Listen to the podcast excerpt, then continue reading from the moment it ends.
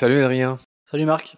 Absolument ravi de te retrouver pour un épisode qui est consacré au calendrier des migrations.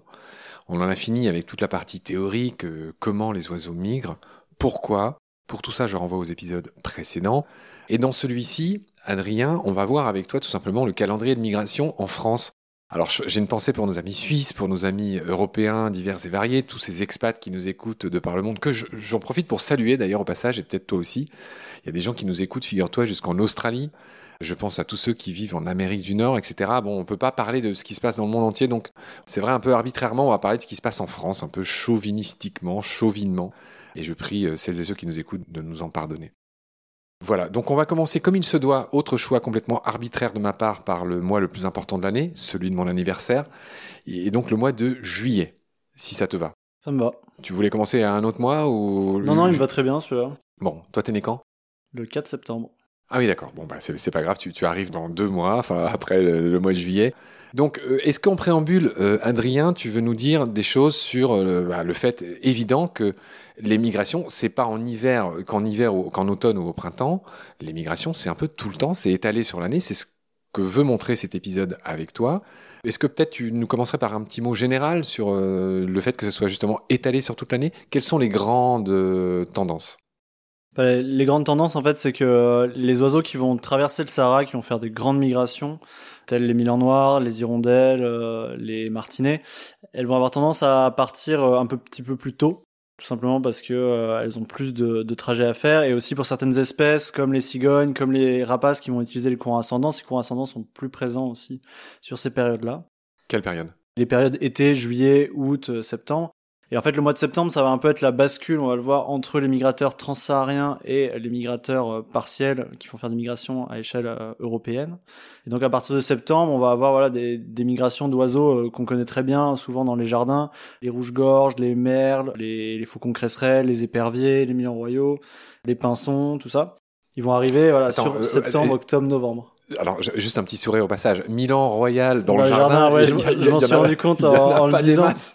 Mais non, mais ce que je voulais dire, c'est que en fait, c'est les espèces qu'on observe un peu toute l'année, dont celles qu'on trouve dans les jardins, qui à partir de septembre vont commencer à être de plus en plus présentes. Et effectivement, tu as bien fait de me reprendre parce que je me faisais la réflexion que le Milan Royal, bien que si t'habites dans le Pays Basque, tu peux avoir un Milan Royal. Oui, bien sûr, bien sûr, bien sûr. Mais effectivement, voilà, c'était juste pour illustrer le fait que euh, il y a vraiment ces, ces deux blocs majeurs, quoi. Ceux qui vont migrer euh, à travers le Sahara, qui partent assez tôt, juillet, août, septembre, et après les autres qui vont normalement s'arrêter au nord du Sahara. D'accord.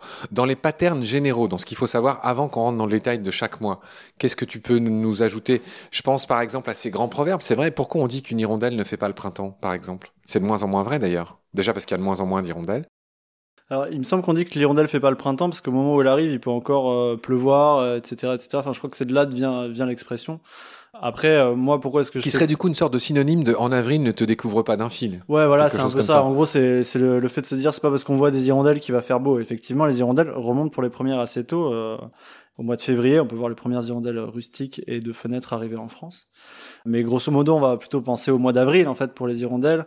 Et en fait, les premières hirondelles qu'on voit en avril, il y a quand même des températures assez basses. On peut même penser au mois de mars en fait où il y a déjà beaucoup d'hirondelles qui remontent. Les températures sont encore assez basses et je pense que c'est de là que vient cette expression. Bon, un mot sur les hirondelles qui sont un peu des, chouchous de, de, baleines sous gravillon. Et je pense aussi à cette émission de Sur le front euh, d'Hugo Clément que j'ai vu récemment sur euh, bah, où sont passés nos oiseaux. Les hirondelles, il y en a de moins en moins. Hein. Est-ce que tu peux rappeler pourquoi? Il y a plusieurs causes, mais comme pas mal d'espèces, il y a la, la, diminution de la ressource alimentaire qui, pour le cas des hirondelles, sont les insectes. Moins d'insectes, moins de, voilà, c'est pas forcément qu'elles vont mourir de faim, mais si tu veux, les, les haltes migratoires vont être moins efficaces elles vont moins bien nourrir les, les jeunes. Après, un autre phénomène, c'est aussi la, disparition des habitats, le fait de passer de granges, euh, de fermes. Où Il y a de moins en moins, c'est ce qui est dit dans, dans ce doc du Go Clément, il y a de moins en moins de vieilles baraques, de vieilles pierres, etc. Tout est refait à neuf. Les gens n'aiment pas euh, les oiseaux qui chient sur leur façade. Et en résumé, euh, quand on dit qu'il y a moins en moins d'habitats, il y a aussi de moins en moins de gens qui tolèrent des nids d'hirondelles bah, sous leur toit, quoi. Ouais, ouais. Enfin, c'est ce qu'on dit. Après, euh, peut-être que ça remonte un peu maintenant, mais oui, à une époque, les nids étaient souvent détruits. Ah bah moi, j'ai fait plein d'émissions avec euh, Manon Tissidre, qui est la directrice du centre, euh, tu sais, du réseau Centre de soins faune sauvage. C'est les 18 plus gros centres de soins à la faune sauvage en France. Qui m'a dit qu'il y a plein de gens qui appellent. Là, pour le coup, c'est pas des élucubrations d'écolos, bobos, parisiens dont je suis. Non, non, il y a plein de gens qui appellent pour dire gentiment, hein, j'ai des nids d'hirondelles chez moi, ça salit ma façade, comment je fais? Mm. Tu vois, enfin, donc voilà. Ouais, je dirais quand même juste qu'à ça, euh, on peut rajouter les, quand même les, les pesticides et tout ce qu'on rejette dans la nature, où euh, pour la plupart du temps, il y a aussi des perturbateurs endocriniens, et on a beaucoup parlé chez l'homme parce que là, ça, ça perturbe euh, les hormones en fait. Mais euh, chez les oiseaux, on l'a vu, les hormones régulent aussi pas mal la migration, donc le fait de perturber leur mécanisme hormonal et même leur perception en fait, tout simplement, des oiseaux qui n'arrivent plus à trouver le nord ou le sud, etc., etc. Ça fait quand même des migrations beaucoup moins efficaces, des oiseaux mal nourris et qui se dirigent moins bien, en fait, si tu veux en résumer. Et c'est une des causes aussi de la disparition euh, des migrateurs. Donc après ces préambules généraux, cher Adrien, on va parler du mois de juillet, hein, on va faire le calendrier des migrations. Donc on a bien compris, la bascule c'est en septembre, hein, donc il y a tous ceux qui partent tôt en été euh, pour pouvoir traverser le, Sahara, ils ont besoin de temps évidemment. Et donc le premier que tu m'as mis c'est le Milan noir. Bah, le Milan noir, c'est vraiment un peu voilà l'emblème de l'oiseau le, plus précoce qui part en migration. C'est pour ça que les premiers comptages dans le Pays Basque commencent au 15 juillet. C'est vrai, enfin, c'est quand même un truc qui peut paraître étonnant à, pour, pour, des gens qui connaissent pas très bien la migration que nous souvent quand on commence à compter en juillet, août, les gens nous disent mais ça a pas commencé. On est là, bah si, si on est là, c'est que ça a commencé justement. Dès le 15 juillet, dès la mi-juillet, les Milans noirs commencent à se regrouper, donc ça fait des colonnes euh, ascendantes de plusieurs oiseaux qui prennent des, des, des thermiques, des qui pompes, migrent en groupe, des pompes, ouais. Ça peut aller de quelques dizaines d'oiseaux à plusieurs centaines. En, en grande vague, euh, les Milans noirs euh, vont franchir les Pyrénées, et donc traverser la France de la mi-juillet jusqu'à la fin août, quoi. En, en, un mois et demi, quasiment tous les Milans noirs vont, vont quitter la France. Il me semble que les populations de Milan se portent plutôt bien en France, hein, royaux et noirs, ça dépend où, mais apparemment elles seraient quand même malgré tout en expansion après des années de, disette et de, misère. Euh, tu me confirmes non, enfin oui et non. En fait, il y a pas mal de rapaces qui sont en expansion, mais c'est aussi qu'il y avait une grosse, grosse diminution en fait des, des, populations de rapaces. Et souvent, on a tendance à dire, et à juste titre, que les populations réaugmentent, mais c'est euh, par rapport à une diminution qui était quasiment proche de l'extinction pour certaines espèces. Il faut savoir que jusque dans les années 70-80, qui sont les premières lois de protection vraiment des rapaces, les rapaces étaient considérés comme nuisibles et donc étaient, on encourageait le tir, le piégeage, l'empoisonnement. Donc c'était des populations très faibles. Mais ça, c'était et... dans les années 80. Enfin, c'est fini, Ouais. fini depuis longtemps. Ouais, mais du coup, les populations étaient très basses. C'est dire aujourd'hui que les populations ont augmenté, c'est vrai, mais euh, faut aussi prendre des pincettes avec ça que parfois en fait elles ont augmenté mais elles n'ont pas encore atteint le seuil de la population initiale quoi. De colonisation complète d'un territoire. Ouais voilà de, de, plénitude de l'espèce quoi. En tout cas c'est vrai que voilà le, le, Milan royal, le Milan noir il se porte bon. relativement bien. Un mot pour apprendre à celles et ceux qui nous écoutent qui ne sauraient pas le faire, pour différencier en vol, bah déjà tout ce qui est Milan d'une buse. Tu vas sans doute nous parler de la queue échancrée. J'espère, ça c'est un des rares que je différencie assez facilement. Et juste aussi pour distinguer le noir du royal, ça c'est un peu plus difficile, mais je te laisse nous le dire. Ouais, donc effectivement, l'échancrure de la queue, elle est typique des Milan, hein, noir. Ça euh, dessine un, un, beau V. Hein. Ouais, ouais, Alors que la buse, elle est arrondie, sa queue. La, la plupart des autres oiseaux, c'est arrondi. Après, du coup, quand la, la, queue est tenue droite, chez les autres oiseaux, du coup, ça va faire un rectangle, alors que chez le Milan noir et royal, ça va continuer à être échancré. C'est aussi un, un ça. peu en hirondelle, en exagérant un peu. Ouais, voilà, c'est ça, c'est ça. Et après, entre Milan noir et Milan royal, euh, plage à l'air. Ouais, alors il va avoir des taches, le Milan Royal très très clair sous les ailes, vraiment Ouais. deux gros patchs clairs sous Blanc, les ailes, ouais. blanc, que n'aura pas au moins le Milan Noir. Après, en manière générale, il est très coloré, des couleurs très vives, le Milan Royal. Il va être roux, avec une tête bien grise, un gros contraste, des dorures sur le dessus. Le Milan Noir va avoir tendance à être plutôt marron, assez homogène. Ouais. Voilà, en termes Voilà. de silhouette, le Milan Noir est aussi plus trapu. D'accord, merci pour ce, cette petite, euh, ce petit distinguo. Alors, on va avancer dans, dans notre liste hein, de ceux qui partent en juillet. Les juilletistes, on va les appeler comme ça, cher Adrien. Il y a le chevalier guignette, c'est un joli nom. Dis-nous à quoi ressemble cet oiseau. Alors c'est un petit limicole, donc euh, pour rappel, les limicoles c'est tous ces petits oiseaux qui vont majoritairement se retrouver sur euh, sur les baies, les vasières, etc., etc. Le chevalier guignette, il se reconnaît assez bien euh, par un mouvement de la queue caractéristique, un petit balancé du croupion de haut vers le bas, un peu comme une bergeronnette. Ouais. C'est vraiment très caractéristique Ou un de cette espèce. ou un hoche-queue. Ou un ouais, exactement. Et après voilà, il va être blanc sur le dessous, assez marron sur le dessus. Et du coup, le, le chevalier guinette, je l'ai mis ici euh, parce qu'effectivement, il migre à cette période-là, mais en fait aussi pour, euh, pour mettre un fait sympa en avant, c'est que c'est un oiseau dont on peut entendre le chant assez souvent la nuit. Et voilà, sur juillet et août, on entend un petit comme ça. Là, c'est son cri de migration, c'est vraiment et en pleine nuit, t'entends euh, des guignettes passer en fait tout le mois de juillet, tout le mois d'août, et quel que soit l'endroit où t'es en France, ils traversent vraiment sur un front assez large. Que tu sois sur des cols pyrénéens ou sur le bord de l'eau, tu vas entendre ce petit cri. Juillettiste, hirondelle de rivage et martinet noir. Alors tout à l'heure tu parlais des hirondelles de fenêtre et des hirondelles rustiques. Alors c'est les deux autres, enfin il y a trois espèces d'hirondelles célèbres en France. Hein. Celle qui a la gorge rouge, c'est l'hirondelle rustique. L'hirondelle de fenêtre, elle est plutôt toute blanche, euh, sa gorge. Et l'hirondelle de rivage, elle est moins noire et blanche, elle est plus brune. Hein. C'est pour faire Ouais, simple. Et surtout, ça, ouais. elle est aux abords des cours d'eau, comme son nom l'indique. Elle fait des terriers, l'hirondelle de rivage. Ouais. Tandis que l'hirondelle de fenêtre, comme son nom l'indique, vit plutôt sous les rebords des toits et des fenêtres. Alors pourquoi tu parles de ces juilletistes? Tu dis qu'ils se en juillet, c'est ça? Ouais, c'est ça. Bon, après, les hirondelles vont, vont migrer globalement ensemble, mais c'est vrai que les hirondelles de rivage et le martinet noir sont un tout petit peu plus précoces que les deux autres. Euh, mais en tout cas, c'est la, la période où on, on, va avoir des gros rassemblements d'hirondelles de rivage au-dessus des roselières, de martinets noirs euh, dans les villes, et au-dessus des roselières aussi, vraiment des grosses boules euh, de martinets noirs qui tournent ensemble. En fait, c'est comparé à voilà mai-juin, on avait les martinets noirs qui étaient plutôt toujours en colonie, voilà deux par deux, ou enfin autour des bâtiments en train de nicher. Et voilà, à partir de juillet, ils vont commencer à préparer leur migration, faire des ressources, et on va commencer à avoir les premiers mouvements de, de, de martinets noirs. Martinet noir, c'est apus apus Oui. Alors, Apus, Apus, donc celui qui a pas de pied deux fois, hein, c'est le nom de cette espèce, le martinet noir. Juste, j'aimerais que tu nous rappelles, parce que c'est vraiment mes préférés, les martinets. Quelles sont les autres espèces de martinets qu'on trouve en France? Ce sont quand même les plus impressionnants euh, voiliers, j'ai envie de dire, du ciel. Ils sont capables de dormir en vol. Ils passent 10 mois sur 12 en vol, les martinets. C'est un des oiseaux les plus rapides du monde, incroyable. On les adore. Hein. Je renvoie au numéro, beau numéro de, de La Salamandre, euh, consacré aux martinets d'ailleurs au passage. Juste, tu peux nous redire les autres espèces de martinets? Il y en a un qui est plus gros avec un ventre blanc, là. Ouais, bah, qui s'appelle du coup le martinet à ventre blanc. Voilà. Anciennement martinet alpin, mais euh, maintenant renommé euh, martinet à ventre blanc, qui est vraiment beaucoup plus gros. Hein, pour le coup, il a presque la Double. l'envergure d'un faucon. Hein. Il peut être pris pour un faucon comme ça. Enfin, régulièrement d'ailleurs, il est pris pour un faucon. La, la première vue, quoi. J'en ai vu en Ardèche. Ouais, ouais, bah après, c'est un, c'est un nicheur assez commun. Il est, il est un peu moins dans les villes. Il y a quand même des endroits, bah, notamment en Corse. Moi, je connais des, des villes où, euh, où, où il y était. Mais c'est vrai que c'est plutôt un martinet, euh, quand même, qui reste dans les régions montagneuses. Et la troisième espèce, c'est le martinet pâle, qui, pour le coup, est quasiment une copie conforme du martinet noir. Et euh, voilà, ça reste quand même relativement dur à discriminer, même de près. Et passer une certaine distance ou une certaine lumière, euh, c'est c'est quasiment impossible. D'accord, mais en gros, les plus nombreux, c'est toujours les martinets noirs? Oui, largement. Très bien. Alors là, on part à la plage hein, en juillet, juillet 10, c'est obligé. Là, tu parles du puffin fuligineux et majeur qui viennent profiter des ressources du golfe de Gascogne. Voilà, bah en tout cas pour le puffin fuligineux, il finit un peu sa migration en 8, là, il va, bientôt repartir vers le sud. Effectivement, dans le golfe de Gascogne, donc le, le sud-ouest hein, de, de la France, c'est un endroit qui est assez riche en poissons, avec euh, assez vite une profondeur euh, assez importante. Et donc il y a pas mal d'oiseaux euh, pélagiques, donc de mer, qui vont venir s'alimenter, euh, soit en halte migration, comme le cas du puffin, soit passer l'hiver hein, même à, à s'alimenter. Donc c'est effectivement une bonne période pour voir euh, ces oiseaux-là euh, quand on fait ce qu'on appelle du sea watch, c'est-à-dire regarder la mer. Donc en gros, on prend une longue vue, on se cale sur le bord de mer, sur un endroit un peu surélevé. Et le matin, plutôt quand on a une bonne visibilité, on, on balaye avec la longue vue euh, la mer. Et donc on espère voir ces espèces-là et plein d'autres espèces. hein. On peut en faire toute l'année, mais en tout cas, voilà, juillet, c'est un bon moment pour voir ces deux espèces. Bon, c'est bien. Voilà ce qu'on pouvait dire sur nos amis juilletistes. On va passer aux Aoussiens, si ça te va, Adrien.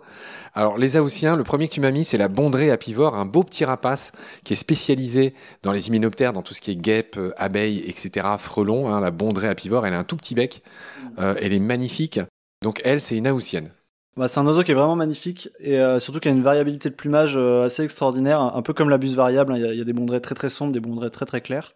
Il y a un dimorphisme entre les mâles et les femelles, euh, donc c'est assez marrant. Enfin, moi j'aime bien en tout cas quand on peut différencier les mâles et les femelles des oiseaux. Je trouve ça assez rigolo. Oui, c'est bien. Et donc, le mâle, il est plus petit? Non, non, non, c'est au plumage. Il y, a, il y a un plumage un petit peu différent, mais qui augmente aussi la variabilité euh, de plumage. Attends, quand je disais que le mâle était plus petit, chez beaucoup de faucons, euh, le mâle est plus petit, c'est pour ça qu'on l'appelle le tiercelet en fauconnerie. Et, donc voilà, c'était juste pour savoir, enfin chez les bondrées, c'est à peu près kiff-kiff. Tu fais bien de le souligner, chez, la plupart des rapaces, les mâles sont moins, un peu moins costauds que les femelles. Après, il y a pas mal d'espèces pour lesquelles euh, c'est vraiment pas évident. Euh, c'est très marqué chez l'autour des palombes ou les perviers d'Europe, où là, pour le coup, euh, c'est, enfin, c'est quand tu les mets côte à côte, euh, c'est quasiment du simple au double. hein. Mais par contre, chez la plupart des oiseaux, c'est vrai, mais c'est quand même assez dur à apprécier. Quand t'as un couple, t'as les deux, le mâle et la femelle côte à côte, ça se fait. Par contre, en vol, comme ça, un, un oiseau isolé, c'est très compliqué. D'accord. C'est le spécialiste du comptage là qui parle. D'accord. Du coup, je finis juste avec la bande rapivore. Ce qui est très rigolo, par contre, c'est que les jeunes ont vraiment une variabilité de plumage. et Ils ressemblent pas du tout aux adultes, enfin, à part la silhouette, hein, bien sûr. Mais ils peuvent être tout roux, ils peuvent être tout chocolat, très blancs. Ils ont souvent un loup noir un peu autour de l'œil, un peu comme du mascara. C'est super joli, mais du coup, ça, ça porte plein de confusion en fait d'identification parce que euh, ces patterns variables en fait peuvent coller avec une autre espèce. Par exemple, euh, ça peut ressembler à un aigle beauté ou un busard des roseaux. Et en fait, si tu te fies que au, motif, ça peut vraiment être piège. Euh, du coup, c'est vraiment la silhouette qui est typique de la bande rapivore avec les ailes bien en cloche, cette petite tête, ce petit bec dont tu parlais, qui permet de l'identifier. Donc, c'est super marrant de voir, ces oiseaux. En plus, ça migre en, en groupe. Hein. Bah, D'ailleurs, je peux donner un petit tips à ceux qui euh, ont du mal à, à différencier les buses variables des bondrées apivores. En août, s'il y a un groupe de, de 30, 40 oiseaux qui ressemblent à des buses, bah, c'est pas des buses. hein. très clairement, ce sera, ce sera des bondrées apivores. C'est deux oiseaux qui se ressemblent beaucoup, qui sont souvent confondus, parce que voilà, il y a quand même des motifs un peu différents, mais c'est souvent la silhouette en fait qui permet de les discriminer. Et c'est vrai que c'est pas toujours évident en début, mais par contre voilà, on peut se fier aussi dans l'identification à la date. Et voilà, la buse variable va migrer, mais ça va être, comme on va voir, un migrateur plutôt d'octobre-novembre, alors que la bondrée apivore, c'est vraiment un migrateur d'août. Quand on a des grosses concentrations comme ça d'oiseaux qui ressemblent à des buses ou à des bondrées, si on est en août, c'est plutôt des bondrées. Si on est en novembre, c'est clair que c'est pas des bondrées. Hein. Elles sont plus du tout, du tout en Europe. C'est ça que je voulais dire. Très bien. Juste un détail. Les fameuses buses, qui est sans doute le rapace le plus visible, le plus commun en France, euh, elles migrent ou pas les buses Ouais, bien sûr. Parce que moi j'ai l'impression d'en voir toute l'année les buses. Ouais, bah du coup, enfin c'est un peu le principe de, cette émission. Euh, si tu te rappelles, il y a du coup en Europe euh, des migrateurs partiels aussi, avec des populations migratrices et d'autres qui le sont pas. Et notamment en France, on va accueillir euh, la majorité des buses scandinaves. Et si tu regardes les chiffres des, des sites de migration au, au, nord de la France, tu peux avoir des saisons jusqu'à plusieurs milliers de bus variables sur 2-3 mois. Et si tu regardes les chiffres du Pays Basque sur la même année, tu vas avoir quelques centaines, ce qui montre bien qu'en fait la majorité de ces bus-là vont s'arrêter en France. Et en fait, tu as beaucoup plus de bus variables en France l'hiver que euh, pendant la période de reproduction. Mais ça n'empêche pas qu'il y a des bus sédentaires en France qui restent toute l'année. Même principe que ce qu'on a vu pour le rouge-gorge, pour tout ça. Ouais, tu fais bien de le rappeler. Alors, Haussien, suite, la cigogne blanche. Ouais, la cigogne blanche, ben voilà, encore un, oiseau qui est super sympa à contacter en migration. Ça fait des, grandes troupes, ça fait des, vraiment des grosses boules, un peu que ça, ça fait pas des, des colonnes ascendantes comme les rapaces, ça fait vraiment des boules un peu comme un, tu vois, un banc de poissons. T'as cette image, t'as des macros ou des sardines, c'est qui tournent de façon assez serrée. Ça fait un peu penser à ça et elles peuvent, elles peuvent vraiment tourner pendant très très très très longtemps. À suivre, parfois c'est même assez euh, pénible hein, quand t'as un vent un peu contraire là, pour qu'elles franchissent le col, ça peut mettre plusieurs heures et potentiellement à la fin elles vont même pas y arriver. Et euh, mais par contre c'est sympa, c'est des groupes, euh, voilà en France, les plus gros groupes ils avoisinent le millier quand même. T'as régulièrement des groupes de 3, 400, euh, voilà, ça dépasse 500, 600. Euh, souvent chaque saison, on a au moins un groupette à 500, 600 sur un seul groupe. Et après, sur certains certains sites vraiment de, de migration massive de la cigogne blanche, a des groupes de, de, plusieurs centaines, milliers facilement. Après, c'est juste plusieurs milliers, euh, j'en suis pas sûr, plusieurs centaines, c'est sûr régulier. En tout cas, il y a plusieurs dizaines de milliers de cigognes blanches qui passent sur certains sites de migration avec du coup potentiellement des groupes très importants. Les cigognes qui sont euh, en augmentation euh, constante en France, hein. il y en a même qui euh, ne migrent plus, qui restent en France à l'année. C'est ce que tu disais. Hein. Bah, c'est vrai que c'était une espèce qui avait pas mal diminué dans les années 70-80. Il y a eu la favorisation de reproduction, bah, notamment avec les, cigognes d'Alsace, etc., etc. Mais à échelle européenne, quand même, aussi, la population a augmenté. Et du coup, elle a repris un peu euh, ses aises en France. Maintenant, les plus grosses concentrations, c'est plutôt en Charente-Maritime, tu vois, par exemple, tu as des centaines de couples. Et du coup, bah, forcément, si tu augmentes euh, l'aire de répartition et le nombre d'individus, tu vas avoir de plus en plus de migrateurs, mais aussi de plus en plus de sédentaires. Parce qu'elles vont utiliser les différentes ressources alimentaires, notamment la cigogne blanche, elle va réussir à profiter des, charges à ciel ouvert. Beaucoup. Ouais, c'est un peu triste, mais d'accord, elle se nourrit de nos déchets. En effet, elle délaisse un peu les grenouilles et tous ces animaux des champs et des zones humides. Ok. Alors, tu parles du Puyo fitis. Ouais, alors c'était juste pour illustrer. Donc le Puyo fitis, c'est un, petit passereau, c'est euh, l'équivalent d'une fauvette, c'est un peu jaune. Euh, c'était juste pour montrer que voilà, dans une année d'un Puyo fitis, il y a 70 jours qui sont euh, alloués à la reproduction, 220 jours à la migration et 75 à l'hivernage. On voit que quand on parle d'un oiseau, la, migration a quand même voilà, une grosse partie de l'année, il est en migration, d'où l'intérêt aussi de préserver la migration de ces espèces, c'est-à-dire les voies de migration et les zones de halte. On va décliner l'identité des autres Aoussiens. Il y a le coucou, le loriot, les éperviers, les busards cendrés, euh, chers à Victor Noël. Il y a les canards qui sont en train de muer, dis-tu. Il y a le pluvier argenté, les barges rousses et donc d'autres limicoles, des bécassos. Et tu finis par l'exemple des sternes. J'imagine que tu parles des sternes Pierre Garin Non, c'est sternes un peu toute espèce confondue, hein, le mois d'août. Donc euh, aussi, euh, sterne Pierre Garin, sterne caspienne pour les, les, endroits où on a la chance d'avoir de la sterne caspienne qui niche. Elles vont surtout euh, principalement longer les côtes. Et je parlais des canards en fait euh, qui vont muer, tu vois, ces, ces, fameux spots de mue sur le mois de juillet. Qu'on avait vu dans l'épisode précédent. Hein. Voilà, où ils vont passer euh, un certain temps avant. Mais du coup, pendant le mois d'août, tu peux avoir des, des, mouvements de canards assez importants, mais potentiellement pas vers le sud. D'accord. Un mot sur le coucou peut-être? Le coucou, bah, alors sur la biologie du coucou, c'est vrai que c'est un oiseau assez intéressant parce qu'il va pondre son œuf dans le nid euh, d'un autre, d'une autre espèce. Je pense qu'il y a peu de gens qui nous écoutent qui ne savent pas là ce que tu es en train de dire. Mais j'imagine que tu as d'autres euh, cadeaux dans ta besace. Ouais, bah, ce qui est, ce qui est assez marrant, c'est qu'il peut parasiter plusieurs espèces. Il y a des coucous qui sont spécialisés, euh, par exemple, sur, sur les pipites farlouses, sur d'autres sur les rousserolles verts de rôle, d'autres sur telle et telle espèce. Ok Adrien, on va enchaîner sur euh, alors juillet c'était aussi donc maintenant on arrive au septembriste. Alors là c'est un peu ton mois, c'est ton mois de naissance. Ouais. Donc là, en vrac, tu me mets euh, Stern, Limicole, Hirondelle. Alors attention, on avait parlé des, des certaines hirondelles. J'ai hirondelle avec un S parce que voilà, là, le mois de septembre, c'est vrai, on parlait des hirondelles sur les fils, etc. Donc c'est vrai que là, euh, en fait, c'est assez compliqué de faire par mois parce qu'il y a des espèces qui ont une période de migration assez large. Je t'avais mis effectivement que les, en juillet, les premières hirondelles commençaient à se rassembler.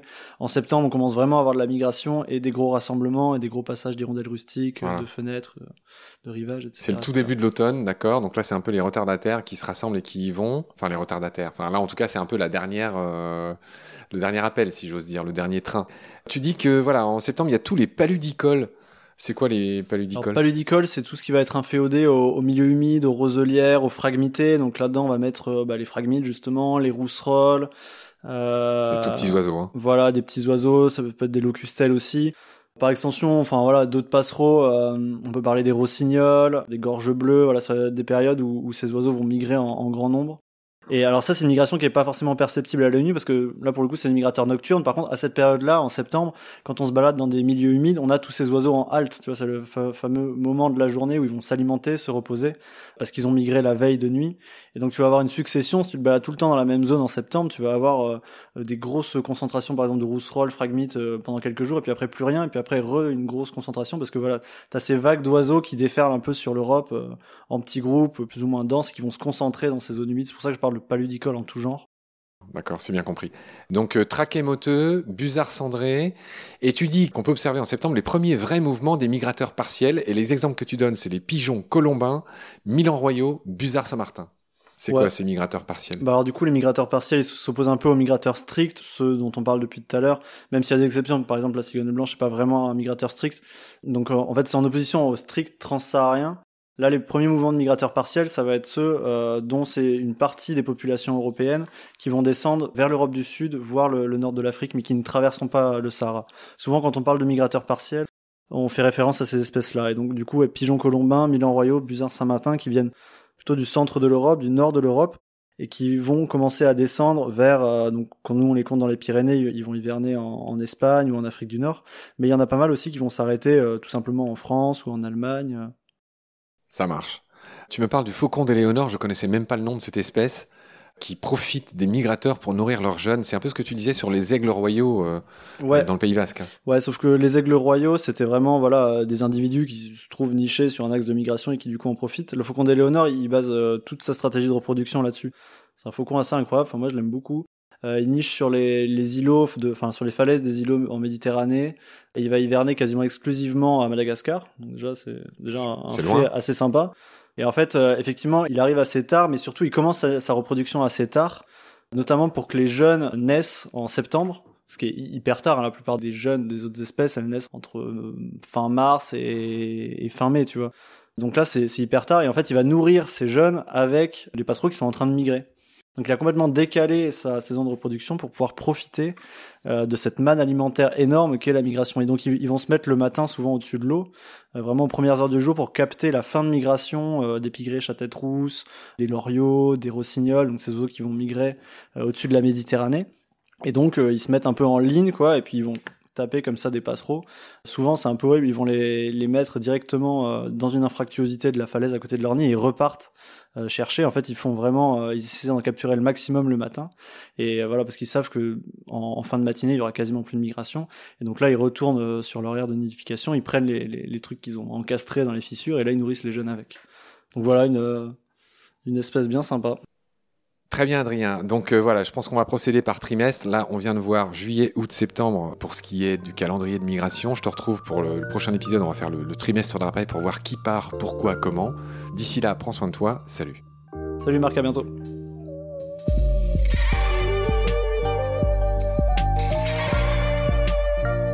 C'est la fin de cet épisode. Merci de l'avoir suivi. Pour continuer, nous avons besoin de votre soutien. Et vous pouvez nous aider simplement, en quelques clics et gratuitement.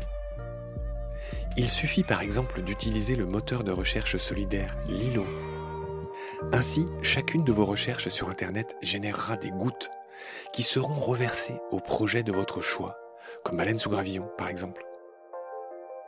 Vous pouvez par ailleurs vous abonner à nos podcasts comme d'habitude partager les liens, devenir adhérent de l'association BSG ou encore faire un don sur Helloasso ou sur Tipeee. Grand merci par avance. Je remercie tous mes équipiers pour leur aide précieuse. Je vous retrouve bientôt pour de nouveaux épisodes. Et d'ici là, prenez soin de vous et de ce qu'il y a autour de vous. Merci. À bientôt.